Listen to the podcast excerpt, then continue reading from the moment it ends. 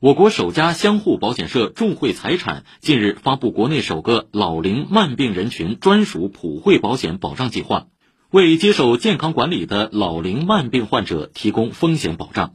这一专属普惠保险保障计划突破了慢病老人不能投保的难关，可为一百岁以内的慢病老人提供重疾住院医疗和特殊门诊医疗保险、恶性肿瘤特定药品医疗保险金等保障。